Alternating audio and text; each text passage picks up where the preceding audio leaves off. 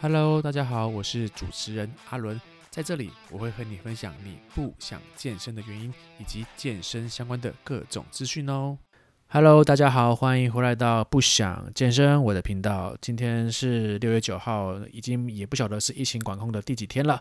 那今天跟大家分享的是我昨天在晚上的时候，因为我现在几乎就是疫情休息休假嘛，然后每天晚上大概九点多十点多顾完小朋友之后，就会跟我老婆去准备说要吃什么宵夜这样子。然后我们最近宵夜的选择，我也不避讳跟大家说，就是我们会选择，比如说吃麦当劳啊，比如说吃 Seven Eleven 啊之类的。可是后来我想一想，我就去思考说，诶，我奇怪，我以前。并不会那么特别喜欢吃宵夜啊，可是为什么现在反而在这个疫情的期间内，好像身体跟心灵都是相对比较放松的状态，然后反而会更想要吃宵夜。但我的老婆她比我还更严重，她就是几乎每天晚上就一定要吃一些呃垃圾食物这样子，然后我就会跟她讲说，哎，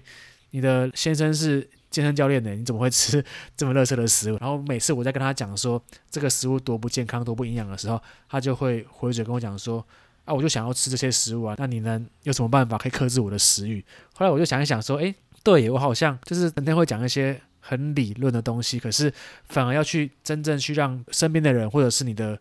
学生，或者是你的朋友，去实际去控制饮食的时候，好像反而并没有那么容易耶。后来我就查一查这些相关的资料，后来我查到一个东西，就是暴食症，然后我觉得还蛮有趣的，可以跟大家分享一下。所谓的暴食症，就是。你好像就是你吃很多东西，然后你停不下来，然后你也不晓得说你什么时候会吃饱，但即便你吃饱了，你还是会很嘴馋，然后很想要继续吃东西。那我相信很多人都会有这类型的状况，尤其是在这个疫情的期间内，虽然也不会到说你已经趋近于暴食症那种比较严重的情况，可是好像都会有一种类似这种。暴食症的这种轻微的症状出现，那我觉得这种暴食症呢，它在研究上面是显示说它是一种呃心理症状，然后即便你吃完了饮食，然后你还是会想要吃东西，然后你吃完东西之后，你就会有很多的罪恶感，然后进而产生一些呃心理上面的负面的情绪。其实我们如果从演化的观点去讨论的话，像我特别特别喜欢去讲。人类演化的观点，因为它是我们在科学理论上面的一个基础。那人类演演化大概已经十几年的时间，然后我们其实在呃生活上啊，或者是各种食物上，都可以找到一些特质。就好比说，我们以前在狩猎采集的时候，我们可能不晓得说什么食物可以吃，然后什么时候不能吃。所以，特别是有毒的食物的时候，它会让我们觉得诶很苦。然后或者是很难吃，然后你一吃可能就会马上会去吐，那这都是上天赋予我们的味觉的能力，去分辨出什么食物是能吃的，什么时候是不能吃的。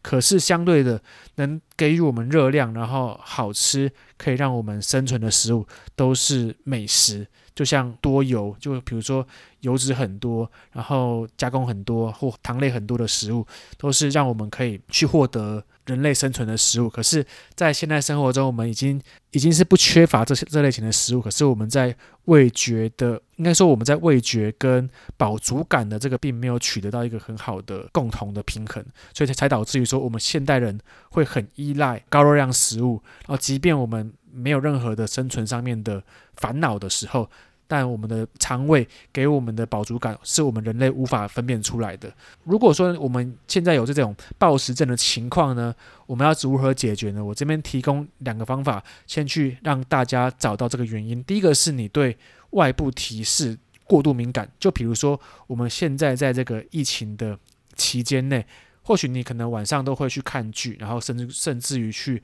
熬夜去看剧。像我现在的习惯是，我每当呃，大概晚上我小朋友睡之后，大概呃十点左右之后，我就会去看看那个 Netflix，然后开始去点剧来看。然后当我去打开 Netflix 看剧的时候，我就会先想说，哎，我等一下我要吃什么食物？甚至于说我只我当天我早上一起床，然后想到我晚上就是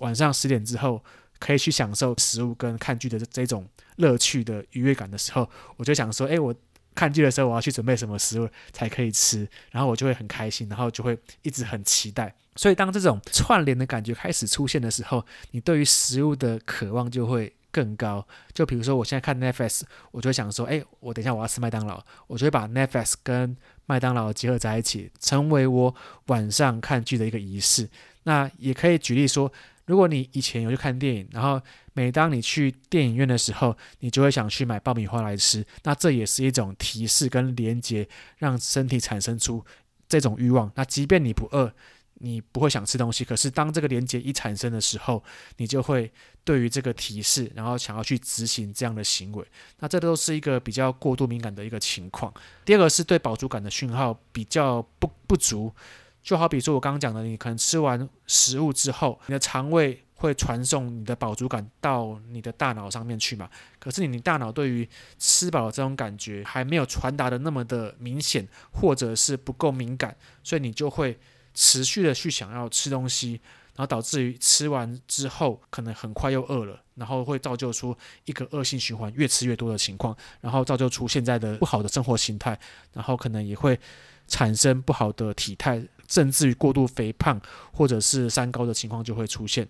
所以当我们如果有这类型的状况，我们要去怎么解决呢？这边再跟大家分享一下。其实我们有时候在这种暴食症的情况之后呢，我们会去恐惧，可是恐惧它时常是因为我们对于自己的行为。不够理解，才会产生出这种恐惧。所以你第一个，如果你发现到你有这种症状的时候，你第一步你就是要先去认识它，认识你自己为什么会创造出这种行为。所以当你去理解到你的行为的的时候，你就会很容易的去发现出我要去如何改善它。那待会我后面会再讲更仔细一点跟大家分享。好，其实产生暴食症它背后。呃，是有几个关联，不括包括是在心理啊，或者是生理，还是环境上面的一个交互的作用。因为我们现在的社会或者是环境之下，都是充斥着高热量的食物。但是高热量，如果在以人类演化的观点来说的话，你高热量就好像是等于呃增加生存的机会。所以你就算不饿，你大脑它其实并没有那么灵活，所以它还是会觉得说，诶，当我看到这个食物的时候。我就会产生一个愉悦感的一个信号，然后把它跟生存结合在一起，所以你就会想要吃。所以当我们了解到大脑运作之后啊，我们就要有得以改善的方法。那我刚刚前面有提到说，我们之所以会有这种暴食症的轻微症状，主要是来自于对外部提示的食物太过于敏感，又或者是你对饱足感的讯号不够敏感的这两大问题。所以我今天要提供大家两个方法来去改善这个轻微暴食症在疫情之下的状况。那我前几集有提到说有一个评分自觉量表嘛，那在评分自觉量表上，其实对于食物或食欲上面的评分。也是一个很好用的方法。那第一个是对于外在的提示，就好比说，假设你今天对于某种食物的欲望特别特别的高，好比说，假设你对于巧克力的欲望特别高，那你可以去把这个巧克力的食物放在你旁边，然后在你比如说你看剧或者是你在看电视、滑手机的时候放在一旁，然后你去想象你吃东西的这个画面，或者是你可以吃它一两口，然后去评估你对于这个食物的欲望。如果你的分数，比如说一到十分。十分就表示说非常非常想要吃，然后一分是非常不想要吃。那如果你的分数是低于大概五分的话，那你就把食物收起来，或者是丢掉都可以，没关系。然后至少每天去练习一次你对外在食物的这个评分标准，然后去改善出。如果你你的分数真的没有很高的话，那你就不要去吃。这是第一种对外在食物提示的一个方法的评分量表。那第二种是练习你评估。吃完东西后的饱足感，那你可以在吃饭前啊、吃饭的时候，或吃饭后，还是吃完饭后的十分钟，去衡量自己的饱足感，一样一到十分，一分表示很饿，然后十分表示很饱，然后去评估你在每一种时期的分数状况，然后至少每天用两餐的时间去评估这个分数，观察出，哎，你是否真的饱，还是其实没有很饱，然后你还可以继续吃。这都是一个可以观察自己肠胃传达饱足感讯号到大脑的一种方法。当我们在这种疫情的情况下，它其实不是在一夕之间就产生这种症状，因为在这个疫情的期间内，我们也经历过大概两三周的时间，所以当我们有这种懒惰啊、惰性的感觉出现的时候呢，我们的这种轻微暴食症的症状就会慢慢的开始出现。所以当你已经意识到有这种症状的时候，你可以去衡量自己说，诶，如果你真的要想要吃这个东西的话，是不是可以等一个二十分钟再去吃？通常给自己一些等待的时间完之后呢，你就并没有那么高的欲望会去想要吃这个食物。又或者是你可以让自己分心，比如说你今天真的特别想要吃巧克力，好，当你有这个情绪开始出现的时候，你就要去看一些比如说搞笑的节目啊，或者是好笑的影片，或找朋友聊天，来去让自己。分析一下，那分析完之后再回头来看，或许你就不会这么特定想要吃了。